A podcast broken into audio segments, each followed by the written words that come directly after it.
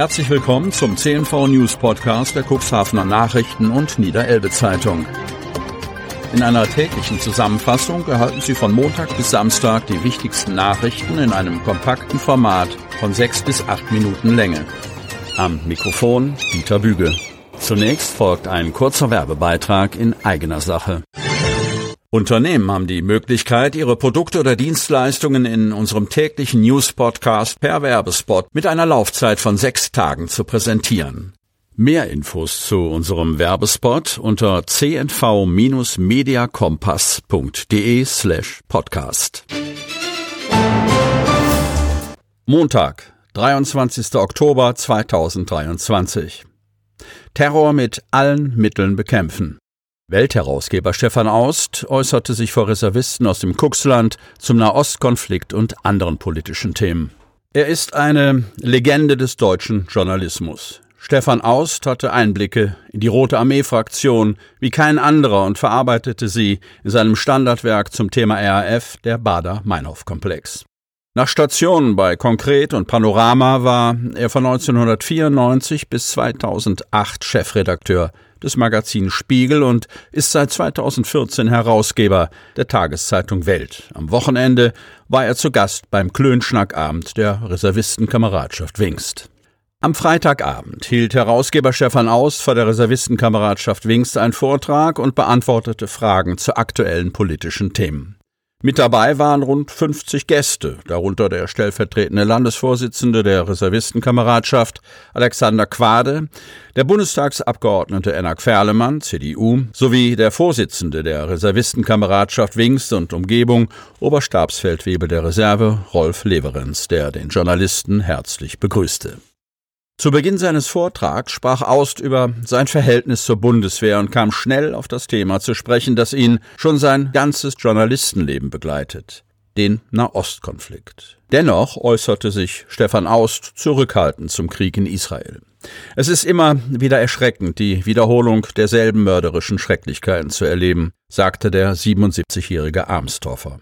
Dass Deutschland Israel unterstützt, sei allerdings das Mindeste, was wir als Zeichen moralischer Wiedergutmachung und angesichts der deutschen Vergangenheit tun müssten. Gerade deshalb sei es aber auch notwendig, die aktuellen Machtverhältnisse und Problemlagen im Blick zu behalten.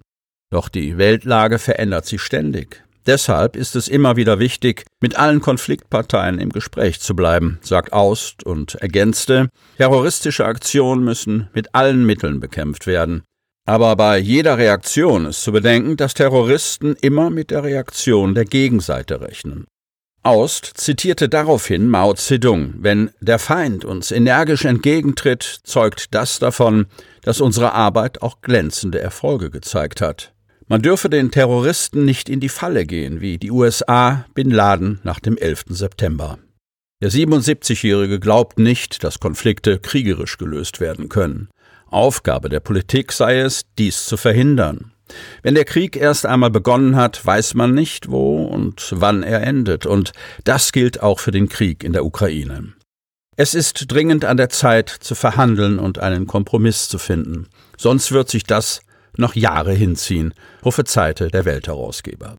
Es folgten Anekdoten über die Zeit rund um den Mauerfall, wobei das unverkennbare Gespür des Journalisten für große Dinge, die geschehen werden, deutlich wurde. Aber auch die AfD, die aktuelle Politik der Ampelregierung und die Arbeit der CDU in der Opposition wurden vom Journalisten kritisch beleuchtet. Im Anschluss an den Vortrag hatten die Gäste die Möglichkeit, Fragen zu stellen. Eine Frage aus dem Publikum lautete, was halten Sie von der Wiedereinführung der Wehrpflicht oder einem freiwilligen sozialen Jahr? Ich halte die Aussetzung der Wehrpflicht für einen großen Fehler. Die Entscheidung war unüberlegt und die Truppe ist seitdem anfälliger für Rechtsextremismus. Dazu kommen andere Probleme, sagt Aust. Durch den fehlenden Wehrersatzdienst würde außerdem Pflegepersonal fehlen. Eine weitere Frage aus dem Publikum betraf das Thema Wolf und den Abschuss der Tiere. Hier hatte Aust eine klare Meinung. Der gebürtige Stader glaubt beim Thema Wolf an eine radikale Lösung. Auf dem Land sei es dringend notwendig, dass die Wölfe nicht frei herumlaufen. Es werden nicht nur Schafe gerissen, sondern auch ausgewachsene Rinder und Pferde. Man darf sich nicht wundern, wenn die Parteien das so laufen lassen, dass am Ende nur eine davon profitiert. So Stefan Aust abschließend. Rechtsextremismus wird salonfähig. Von Eckbert Schröder. Kreis Cuxhaven. Rechtsextremes Gedankengut ist keine Randerscheinung mehr, sondern in der Mitte der Gesellschaft angekommen. Vor den damit verbundenen Folgen für die Demokratie und der AfD als, ich zitiere, parlamentarischen Arm der Rechtsextremen hat die niedersächsische Innenministerin Daniela Behrens, SPD, auf einer Veranstaltung in Kadenberge gewarnt. Gerade für jüngere Menschen sei ein rechtsextremes Weltbild wieder salonfähig. Es sei höchste Zeit, dass Parteien wie die SPD im direkten Gespräch mit den Menschen oder über die Medien dagegenhalten müssten. Behrens wirkte bei der Veranstaltung des SPD-Ortsvereins Landhadeln sichtlich besorgt, als sie zum Thema Rechtsruck und AfD referierte und sich anschließend den Fragen der Parteimitglieder stellte. Die Innenministerin sieht verschiedene Faktoren und Gruppen, die dazu beitragen würden.